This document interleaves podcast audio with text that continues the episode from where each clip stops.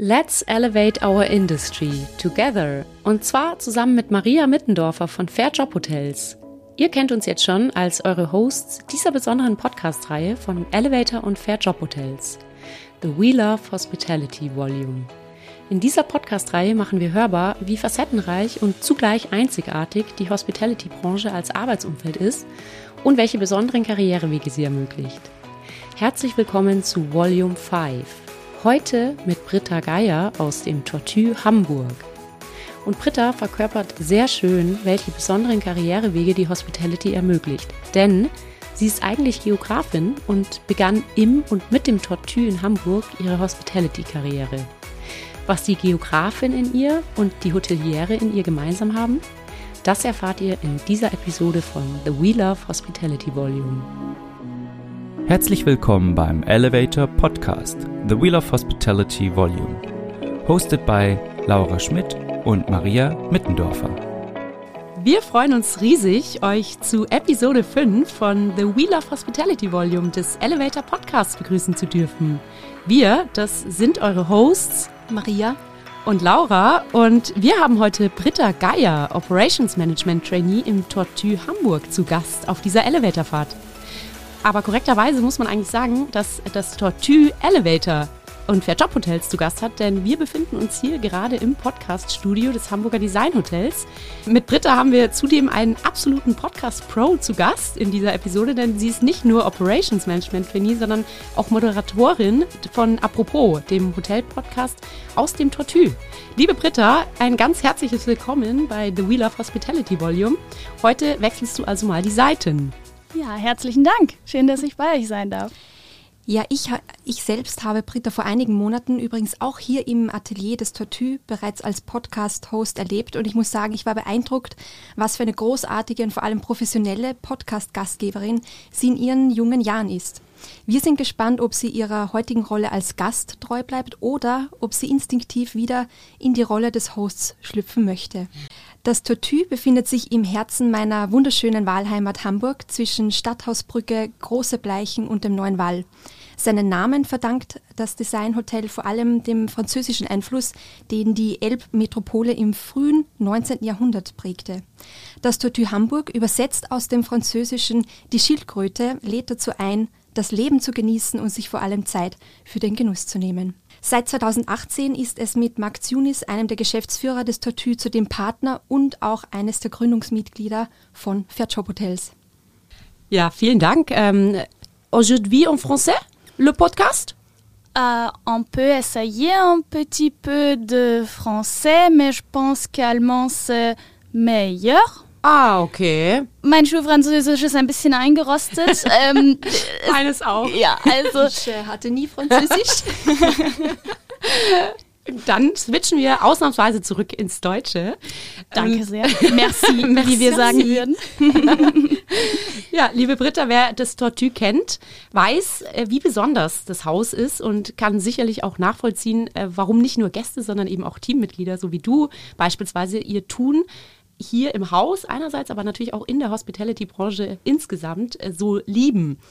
Und äh, wir wollen deswegen auf dieser auditiven Elevatorfahrt mit dir noch ein bisschen plaudern darüber, wie oder auf welchem Umweg, in Anführungszeichen, mhm. du eigentlich in die Hospitality-Branche gefunden hast. Mhm. Über dein persönliches Why, über die Wirkung von außergewöhnlichem Design und einer außergewöhnlichen Corporate Culture auf das eigene Tun. Und über deine Wünsche und Ziele ähm, hinsichtlich deines persönlichen zukünftigen Wegs, äh, da steht ja auch eine Änderung an, wie ich von dir im Vorgespräch schon kurz erfahren habe. Mhm.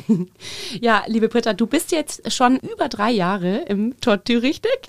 Ja, so ist es. Äh, so tätig, ist es. richtig. In Vollzeit noch nicht ganz die Zeit. Ich habe äh, neben dem Studium hier angefangen und äh, bin dann jetzt ähm, 2021 im Juni in mein Traineeship gestartet, das jetzt noch bis Ende diesen Jahres 2022 geht. Ja, und Stichwort Studium. Du hast nämlich äh, studiert, aber jetzt nicht etwa Tourismusmanagement, Hospitality Management oder was man sich jetzt vielleicht so denken würde, sondern Geography International mhm. an der Uni in Hamburg. Aber sag mal, wie naheliegend war denn da jetzt dein Weg in die Hotellerie?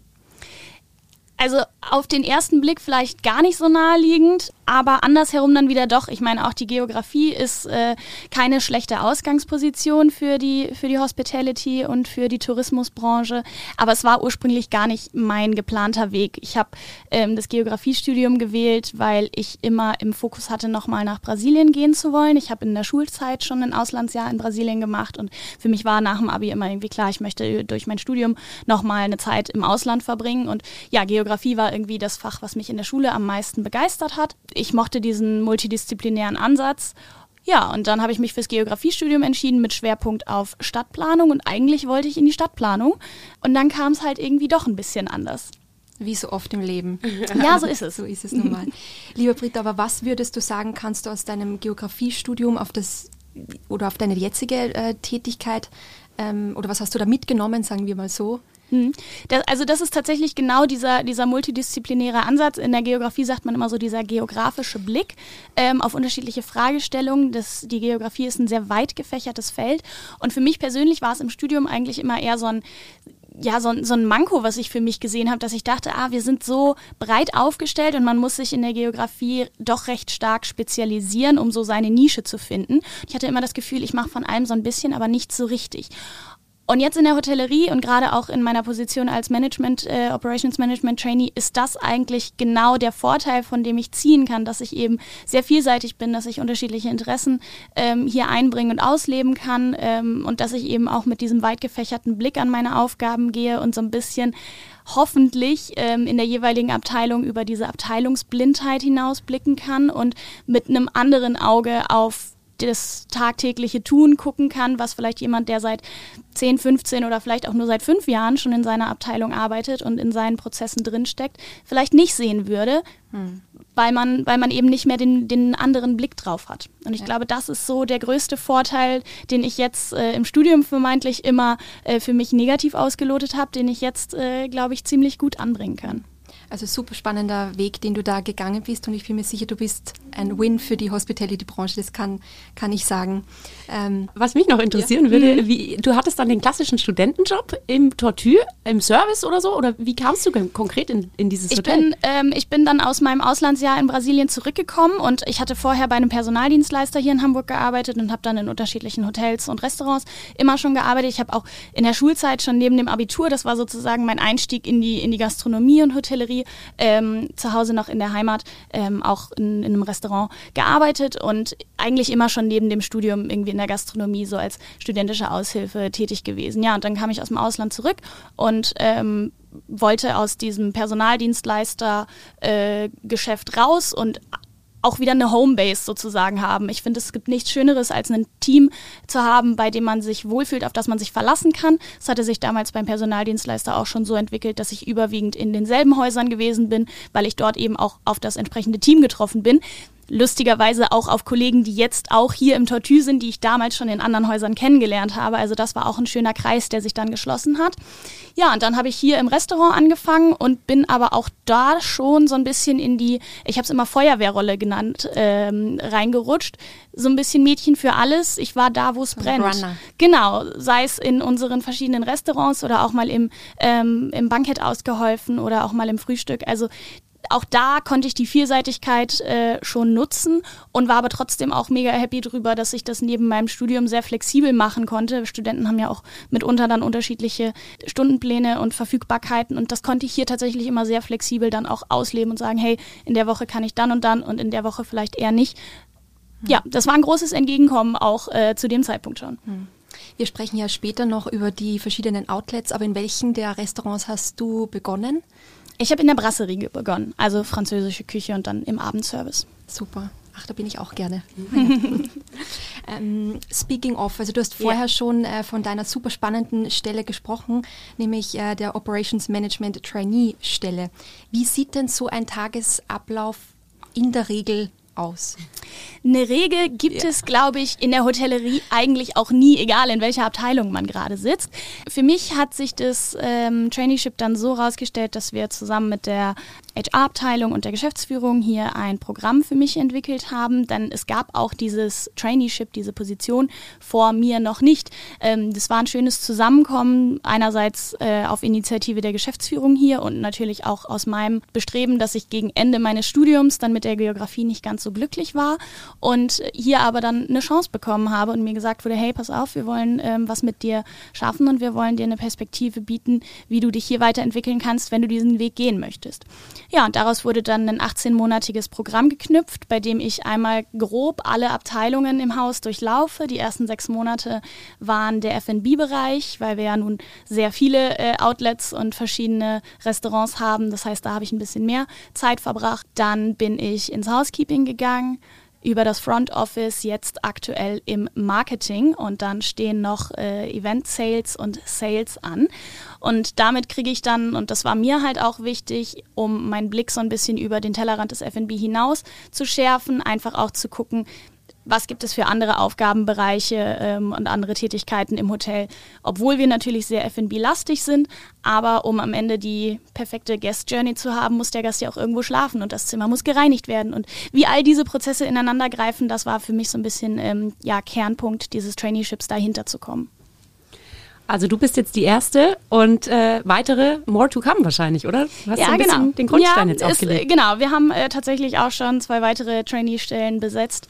Ähm, aber wir sind ja nun auch ein junges Haus, also dass sich da noch vieles entwickelt, ist klar. Und was ich von Anfang an eben auch, habe ich schon gesagt, geschätzt habe, ist so dieses Entgegenkommen, die Initiative, die mir gegenüber auch gezeigt wurde, zu sagen, hey, wir sind bereit, na, in Anführungszeichen mit dir was zu riskieren und dir eine Chance zu geben und da was zu schaffen, was vorher noch nicht war. Ja, super. Kudos an dieser Stelle. Also.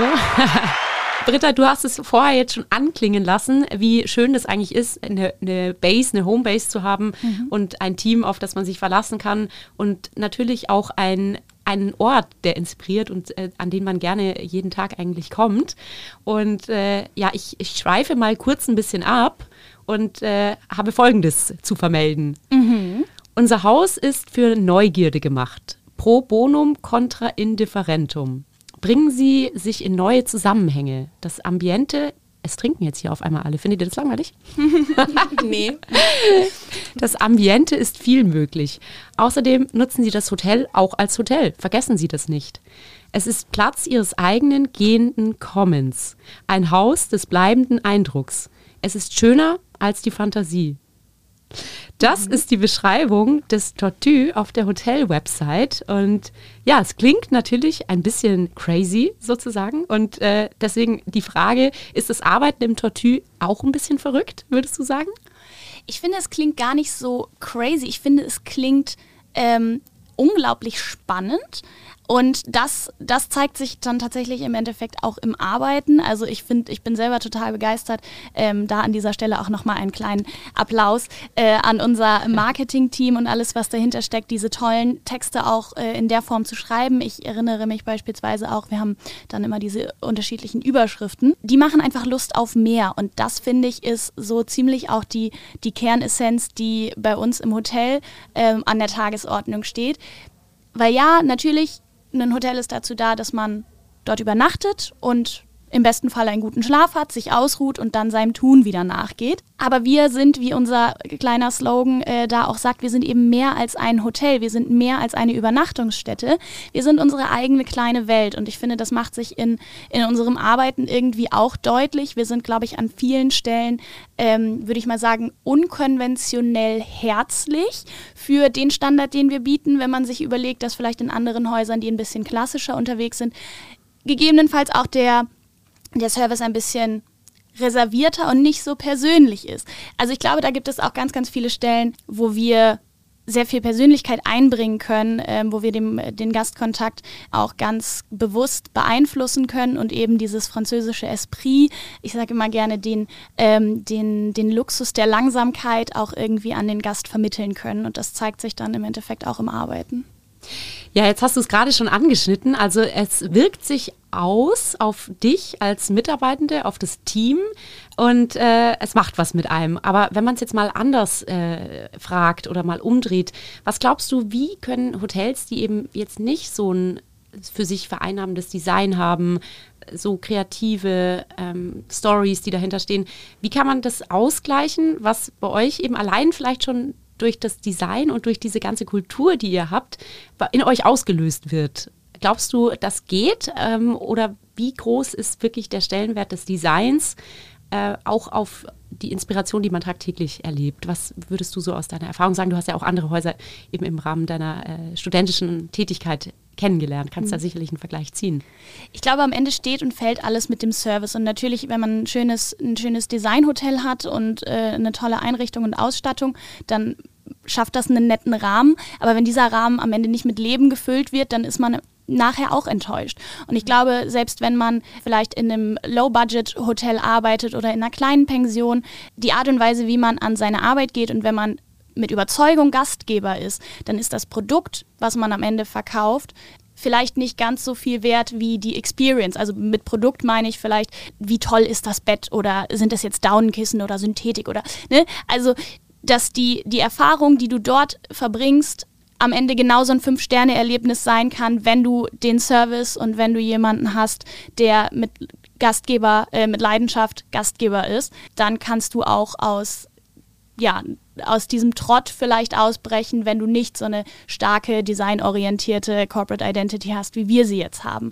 Britta, du hast vorher, hast es so schön gesagt, und hast von dem französischen Esprit äh, gesprochen. Äh, was mich interessieren würde, welches ist der Ort im Hotel, der dich am meisten inspiriert? Weil ich glaube, es gibt so viele Orte, die inspirieren und die auch mich persönlich inspirieren. Deswegen bin ich gespannt, mhm. äh, was dein Ort ist. Ja, da muss ich sagen, da äh, kommt meine Liebe fürs FNB auf jeden Fall an dieser Stelle jetzt wieder durch. Ich habe ja äh, auch lange, bevor ich dann jetzt ins äh, Traineeship äh, gestartet bin, halt hier in der Brasserie gearbeitet und äh, dann durfte ich die Eröffnung vom Chilami, unserem neuesten kleinen Exklusivrestaurant, mitmachen. Das ist für mich auf jeden Fall ein magischer Ort, weil ich da ziemlich von Anfang an auch mit drin gesteckt habe. Ich habe die Mosaiklegerin betreut, die über mehrere Wochen hinweg das Mosaik am Tresen gesetzt hat und ähm, zu der Zeit habe ich im Frühstück gearbeitet und habe sie jeden Morgen beim Frühstück begrüßt. Wir haben uns kurz unterhalten. Nachmittags bin ich einmal vorbei, wenn ich Feierabend habe, habe geguckt, wie das Mosaik vorankommt. Das ist ja eine unglaubliche Handarbeit, die da auch reinfließt. Und dann haben wir ähm, dort die Regale das erste Mal eingeräumt und die Tische das erste Mal eingedeckt und die ersten Veranstaltungen gemacht. So ein, so Opening. Ich war ja ja damals nicht beim großen Opening äh, hier, als das Hotel eröffnet hat, aber dieses kleine Opening dort im Chelami, das ist für mich ein ganz magischer Ort, der unglaublich inspirierend im Endeffekt auch ist, weil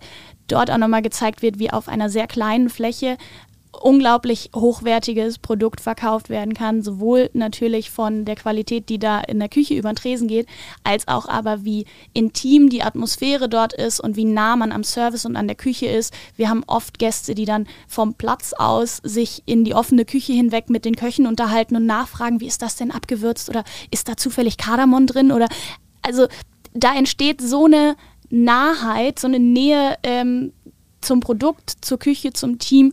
Und das ist für mich ein unschlagbares Gefühl, wenn man das äh, erlebt und da mittendrin sitzt und ein Teil davon sein darf. Mhm. Ich glaube, da war, da war ich schon immer recht stark drin, mich sehr, also wenn ich mich mit etwas identifiziere, das dann auch nach außen hin zu leben. Ich habe vorher ähm, meinen ersten Gastrojob im Restaurant war in einer, in einer kleinen Pizzeria und Weinbar. Da bin ich in das Thema Wein reingekommen, meine ersten Berührungspunkte damit gehabt. Und jetzt natürlich hier in diesem Haus, das mir einen anderen Rahmen bietet, auch irgendwie meine Vorliebe für Kaviar und Champagner entdeckt, was ich natürlich unter anderen Umständen vielleicht nicht getan hätte. Aber das bringt es irgendwie auch mit sich und das ist ja auch was Schönes ja. im Endeffekt. Sag mal so, wir haben auf jeden Fall die schönste Branche dieser Welt ähm, ausgewählt. Absolut, oder? absolut. Ja, das kann nicht jeder sagen. das stimmt. Ähm, Britta, wie oft nimmst du dir bewusst die Zeit, das alles auf dich wirken zu lassen? Es ist ja doch alles sehr hektisch hier, wie es halt in der Hotellerie äh, so ist, jeden Tag was Neues. Hm. Ich würde sagen, das sind so die kleinen Momente. Also tatsächlich, im Moment bin ich ja in den Büroabteilungen. Das heißt, da bin ich so ein bisschen abgesetzt von dem operativen Alltag, der jetzt in, hier am Front Office oder ähm, in den Restaurants stattfindet. Aber wenn man dann mal durch so, bei so einem Gang durch die Lobby oder bei mir ist es eben der Gang durch die Brasserie, habe ich so einen Moment, wo ich dann zum Beispiel mit dem Finger so an der Marmorkante vom Pass entlang streiche und so ein bisschen da vielleicht die Energie mit rausnehme das sind so die, die kleinen Momente und ich genieße es auch wahnsinnig einfach dann, wenn, wenn das Abendgeschäft im Restaurant stattfindet, einmal diese vibrierende Atmosphäre im Restaurant aufzuschnappen. Und wir haben den großen Vorteil von äh, unserem Büro aus, können wir den wunderbaren Blick in den Innenhof genießen. Und wenn bei so einem schönen Hamburger Wetter der Innenhof dann voll besetzt ist und man hört so diese wabernde Geräuschkulisse der Leute, die sich unterhalten und des klirrenden Geschirrs und der Gläser, äh, die anstoßen und der fliegenden Champagnerkorken, das das ist so Musik in unser aller Ohren, glaube ich. Ja, du transportierst es wirklich ganz hervorragend, Britta. Und äh, ja, ähm, auch selbst wenn man noch nicht hier gewesen ist, finde ich, kann man das schon super spüren. Und jetzt hast du viele Momente genannt, die dich irgendwie, die, die dich aufladen, die dir Kraft geben. Und gibt es auch Situationen oder eine Situation, die super lustig war, an die du dich immer erinnern wirst, weil das so verrückt war und eigentlich irgendwie nur in der Hotellerie passieren kann? Oder wartest du noch auf diese Situation? Hm, Jetzt muss ich mal für einen Moment, glaube ich, gerade nachdenken. Ich kann ja da mal meine erzählen. Ich ja. äh, habe im Seafood-Buffet in meinem Ausbildungsbetrieb ähm, gearbeitet, auch als studentische Aushilfe. Und wir hatten einen neuen Wein im Sortiment, auch von der Hausweinfirma. Und der war alkoholfrei. Ich wusste das gar nicht, dass es den gibt. Und äh, greife nur nach dem Riesling, vermeintlich, wie die Gäste es bestellt hatten. Und sehe erst nach der Hälfte der Flasche, wenn ich immer wieder nachgeschenkt habe, oh mein Gott, das ist alkoholfrei. Mhm. Dann habe ich den Gästen den ganzen Abend diesen Wein kredenzt. Sie haben auch nur eine Flasche getrunken, aber waren am Ende so beschwipst und so bester Dinge. Also der klassische Placebo-Effekt. Mhm. Und dann war aber die Situation, dass die, die Dame meinte, ah, ich glaube, wir schaffen den jetzt nicht ganz. Das ist ja ein Schrauber, dann geben Sie uns doch bitte den Rest der Flasche mit. Und dann dachte ich mir, nein, nein, das geht nicht. Da habe ich das einfach nachgeschenkt äh, und habe das so charmant verkauft, dass sie diesen Wein jetzt noch austrinken müssen. Und dann als er leer war, bin ich sofort zum Flaschencontainer gerannt und habe diese Flasche verschwinden lassen, weil das war ja so peinlich, aber es war.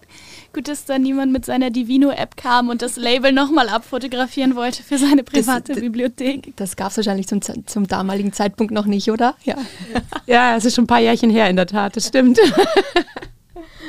Aber die Maria hat eigentlich auch noch einen interessanten, als du in deinem Praxissemester oder in deinem Praktikum gestartet hattest im, äh, auf der Insel und ja, in deinem Zimmer lag ja. doch schon jemand. Ja, ja, stimmt in der Tat. Und zwar, ich hatte ein Praktikum äh, auf Tenerife im Ritz-Carlton damals gemacht.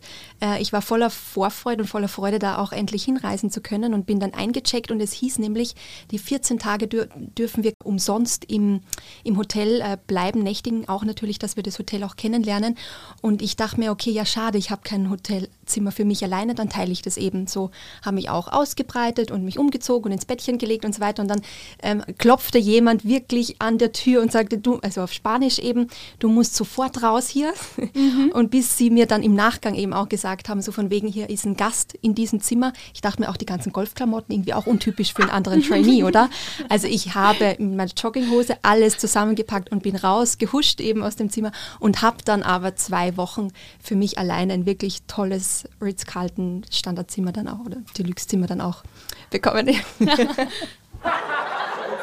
also ich glaube, viele so skurrile Momente, die passieren dann im Moment und dann denkt man sich, was ist hier gerade passiert? Was tatsächlich wirklich lustig ist, ist, ähm, ich mache ja auch bei uns im Haus die ähm, Online-Bewertungen. Da die äh, beantworte ich. Alles, was bei uns online ähm, reinkommt, das landet dann quasi auf meinem Tisch. Und ähm, mit unserem asiatischen Restaurant Jingui gab es schon einige Namensverdreher äh, oder sonstiges, wo wir dann auch tatsächlich im Büro immer mal wieder äh, lustig äh, drüber stolpern. Sowas wie äh, Ginjui, also einfach G und J umgetauscht. ähm, Jingua oder ähm, also da, da sind schon einige wilde Dinge passiert, wenn Gäste auch am Telefon dann ähm, versuchen, den Namen auszusprechen. Das ist eigentlich ganz einfach, so wie es geschrieben wird, aber es führt dann doch immer, immer mal wieder nochmal zu so ein bisschen ähm, Verwirrung und dann bei uns am anderen Ende eben zu ein bisschen Amüsement. Also scheinbar doch nicht so einfach auszusprechen. Was mich aber noch interessieren würde, und zwar, man spricht ja das Tortue so mhm. aus. Wie kommt es da oftmals zu anderen Namensgebungen ich hatte oder gerade, Ich hatte gerade tatsächlich heute auf meinem Schreibtisch eine Bewertung zu äh, Had an Amazing Time at Torture Hotel Hamburg. ich weiß nicht, ob das ein Fall von Autokorrektur war oder ob da ein, ein Dreher drin ist, ist ja auch buchstabentechnisch recht nah. Ähm, ich hoffe, es war keine Tortur hier im Tortue, um dem Wortspiel damit mal äh, seine Bühne zu geben. Aber äh, auch das kommt das eine oder andere Mal zumindest in schriftlicher Form dann vor. Welcome to the Torture Hotel. Es wurde kurz scary in unserem Podcast. Liebe Hörer, wir hoffen, ihr habt euch schon wieder erholt von diesem kleinen Schock. Nochmal back to it. Du hast vorher von den verschiedenen Outlets äh, vom Tortue auch gesprochen. Und in der Zahl sind es ja sieben F&B-Outlets im Tortue. Ich, und correct me if I'm wrong. Mhm. Äh, drei Restaurants, vier Bars. Also ja. du als Operations Management Trainee musst dich ja in all diesen unterschiedlichen Konzepten äh, bewegen können. Wie schaffst du das? Oder hattest du das schnell intus? Mm, ich glaube, ich bin ganz gut reingekommen, ähm, dadurch, dass ich halt im FB-Bereich schon die mhm. Erfahrung in der Brasserie gesammelt habe. Und ähm, ich sag mal, Brasserie ist auf jeden Fall bei uns so ein bisschen Quintessenz von dem, was wir im äh, Tortue auch transportieren. Es ist ja nicht nur unser französisches Restaurant, sondern da findet auch dann das Frühstück statt. Und da wird, glaube ich, dieser französische Spirit besonders deutlich.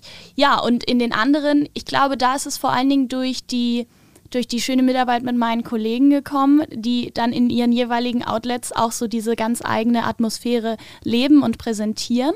Es ist manchmal, ich würde sagen, ein bisschen bisschen schwierig, durch alles zu navigieren, aber ich bin da ja nicht alleine und äh, habe da ja beispielsweise die äh, Michalina, unsere FB-Managerin, die da auf jeden Fall dann ihre Hand über allem hat, über die ganzen Outlets. Und ansonsten, ja, es ist eben einfach schön, dass wir tatsächlich hier im Tortue so abteilungsübergreifend eine, äh, eine gute und sehr kollegialen Umgang miteinander pflegen und es eben nicht so ist, dass man so sehr im Team ist, sondern wir auch in, an vielen anderen Stellen, nicht nur ich so in meiner Springerrolle, als ich im FNB gewesen bin, sondern tatsächlich auch zwischen dem Bar und dem Jingui-Team gibt es einige, die sowohl in beiden Outlets arbeiten. Das Bar-Team selber verteilt sich eben auch über unsere Bar Noir, Bar Bleu. Also das ist alles so ein bisschen ähm, ja durch die Teamstruktur einfach auch gegeben, dass man nicht nur in seinem eigenen Outlet drinsteckt, sondern auch da etwas breiter aufgestellt ist. Britta, jetzt hast du es gerade schon äh, am Anfang des Podcasts schon erwähnt, dass die Betriebsblindheit bei dir wahrscheinlich nicht so ein Thema ist, weil du auch diesen Blick von der Geografie eigentlich mitgebracht hast. Mhm. Wie glaubst du, wenn man jetzt viele Jahre, wie du es vorher auch schon mal kurz angesprochen hattest, in einer Abteilung ist, Science 5, Science 15, wie kann man da dieser Gefahr entgehen? Wirklich betriebsblind zu werden oder so einen Tunnelblick zu bekommen. Mhm. Ich glaube, das macht, es ist viel davon abhängig ähm, und das schätze ich am Tattoo eben auch. Wir sind ein durchweg wirklich junges Team. Und man sieht es jetzt auch mit den neuen Azubis, aber auch mit den äh, jungen neuen Kollegen, die dazukommen, die einfach auch einen frischen Wind mit reinbringen. Und ich meine, ähm, Maria, ihr kennt es ja auch von den Fairjob Fair Hotels. Äh, ihr seid da ja auch Unterstützer, was da die nächste Generation angeht, bei Elevator genauso. Da ist eben ja, da ist eben dieser frische Wind, der, glaube ich, im Moment auch durch alle Branchen geht, aber eben in der Hotellerie äh, sicherlich auch nochmal die ein oder andere veraltete Struktur so ein bisschen aufbricht, weil ja, die jungen Menschen haben vielleicht sowohl andere Anforderungen an ihr Arbeiten, aber auch an ihre Arbeitgeber. Und da sind wir meinem Gefühl nach doch sehr innovativ unterwegs und nah am Zahn der Zeit, wenn man das jetzt mal in so einer Floskel äh, sagen darf, sowohl mit unserem Podcast als auch mit unseren äh, zahlreichen Mitarbeiter-Benefits, die wir bieten, da ein attraktiver Arbeitgeber zu sein und auch eben vor allen Dingen in den internen Strukturen auch einen attraktiven Arbeitsplatz zu bieten. Hm. Dieser frische Wind, den spürt man eigentlich jedes Mal aufs Neue, wenn man da reinkommt. Wobei, jetzt ist es gerade sehr heiß hier im Tonstudio, nichts frischer Wind. Ja, der kommt dann gleich wieder. Ihr habt so ein bisschen auch unseren Podcast-Fluch gebrochen, weil in der Regel haben wir immer gesagt, wenn wir unsere Podcast-Aufnahmen machen, ist es eigentlich Regnet's, immer am Regnen. Ja. Genau, das habe ich in der ein oder anderen Folge von Apropos schon immer mal wieder angerissen. Und heute habt ihr wirklich bestes Wetter mitgebracht. Also vielen Dank. Danke, Laura. wenn Engel reisen, sage ich ja. nur. Ja. Ähm, Britta, wenn wir einen Blick in die Zukunft werfen, also du hast ja äh, schon sehr viel von deinem Traineeship geschildert, äh, die Zeit vergeht, das Ende rückt immer näher. Das Ende naht. Das, ja, das Ende naht. Ähm, was kommt dann? Ja, das ist jetzt äh, die große Frage. Also mein Traineeship geht Ende diesen Jahres äh, zu Ende. Dann ist das 18-monatige Programm erstmal durch. Und für mich war das ja auch ein Ansatz, so ein bisschen die Findungsphase ähm, mitzunehmen und mir zu überlegen, welche Abteilung äh, interessiert mich am meisten, wo sehe ich mich in der Zukunft und äh, wo sehe ich meine Kompetenzen am besten angebracht. Deswegen ist es, glaube ich, jetzt auch noch zu früh, ein abschließendes Votum hier zu vergeben, weil ich ja eben noch zwei Stationen und zwei finde ich auch sehr spannende und wichtige Stationen auf meiner Liste habe, bevor das Traineeship dann dem Ende zugeht. Nämlich? Nämlich den Event Sales und den Sales Sales, wie ich immer sage. Ja, aber im Endeffekt bin ich tatsächlich, und das habe ich über die Zeit gemerkt, mit meiner Rolle so an so einer Schlüsselposition oder in so einer Schlüsselfunktion eigentlich sehr, sehr happy. Es ist genau wie ich es vorhin gesagt habe, so dieses, dieses Geograf-Sein an der Stelle, dieses alles ein bisschen, aber nicht so richtig und da auch gar nicht so negativ ausgemünzt, dieses nicht so richtig, sondern eher mit diesem von allem ein bisschen. Und deswegen tue ich mich, glaube ich, jetzt noch schwer, mich gedanklich auf irgendwie eine Abteilung festzulegen, weil ich eben gerne auch äh, die Feuerwehr spiele und überall da bin, wo es brennt. Ich, ich genieße diese Flexibilität. Ich würde ja sagen, das ist schon auch so ein, so ein USP for me. So. Hm, definitiv. Also du hast den Überblick über alles und genau die Personen braucht sie auch im Hotel, damit alles smooth läuft. Mhm. Ja, und mir gefällt dieses Bild der Geografin eigentlich wirklich sehr, sehr gut. Mhm. Und ich glaube, dass dieses Learning, was du da für dich persönlich hattest, sicherlich auch viele anregt, nachzudenken und zu denken, ja stimmt, eigentlich geht es mir genauso. Ich habe eigentlich auch immer das Gefühl, ich mache oder kann vielleicht nicht so ganz richtig in der Tiefe, aber dafür halt wahnsinnig viel. Und deswegen finde ich das wirklich ein ganz, ganz schönes Sinnbild. Ja, und ich glaube, das ist ja im Endeffekt auch eine gute, eine gute äh, Führungspersönlichkeit oder was eine gute Führungspersönlichkeit auszumachen. Auf der einen Seite ähm, breit aufgestellt zu sein, aber auf der anderen Seite dann auch zu erkennen, hey, an dem und dem Bereich muss ich vielleicht einen Experten einschalten. Und genauso ist es hier ja auch. Wir haben unsere verschiedenen Abteilungsleiter, die für ihre Bereiche wirklich Experten sind, die ihre Teams im Blick haben und dann auch mit ihren Kompetenzen da genau an der richtigen Stelle sind ist vielleicht dann nicht meine Position an der Stelle, sondern da bin ich dann eher vielleicht lieber etwas generalistischer unterwegs. Also ich bin jetzt schon so gespannt, wo deine Reise hingehen wird. Ich auch.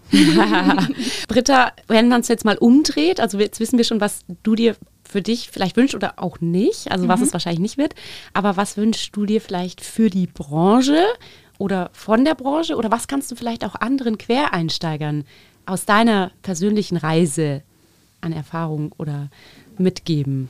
Ich glaube, auf jeden Fall ist es da der Mut zum Quereinstieg. Ich glaube auch, dass die Hotellerie eine sehr dankbare Branche ist. Das wäre ein Wunsch, den ich für die Zukunft auch habe, dass wir, ich sag mal, weg von den klassischen Strukturen kommen und individueller werden, was die Kompetenzförderung angeht. Ähm, ich hatte es beim, als wir hier zum äh, Innovations Camp hier in Hamburg gewesen sind. Ich erinnere mich an eine Geschichte, ich glaube, das war von der Jessica, einer der Speakerinnen, die ja. erzählt hat, dass es in oder dass sie, dass sie Hotels erlebt hat, wo beispielsweise jemand, der ähm, ja, leidenschaftlich Geige spielt, dann einmal in der Woche ähm, so ein kleines Lobbykonzert geben kann.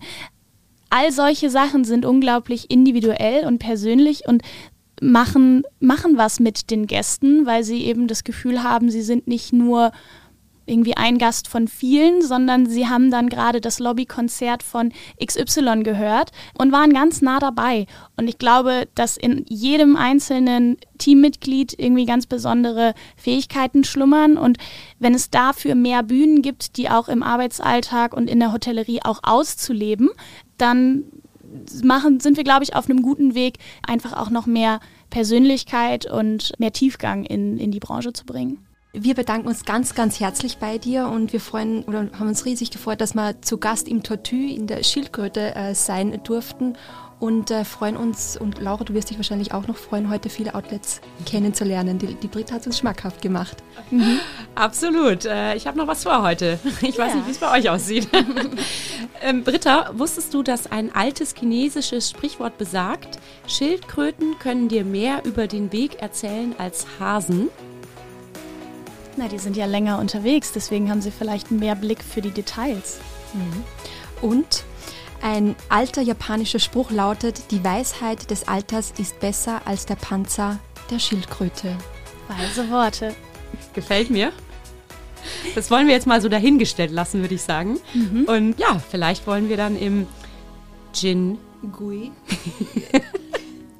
Da, da, könnt ihr die, da könnt ihr die Weisheiten der Schildkröte äh, dann anbringen.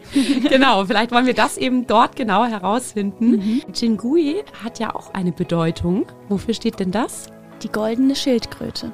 Ja, sehr schön. Und ich kann mir vorstellen, dass diese wirklich ganz besonders weise ist. Die hat auf jeden Fall hier schon vieles mitbekommen. Vielen Dank fürs Reinhören. Dieser Podcast wurde produziert von elevator.com bei Hospitality Next Work.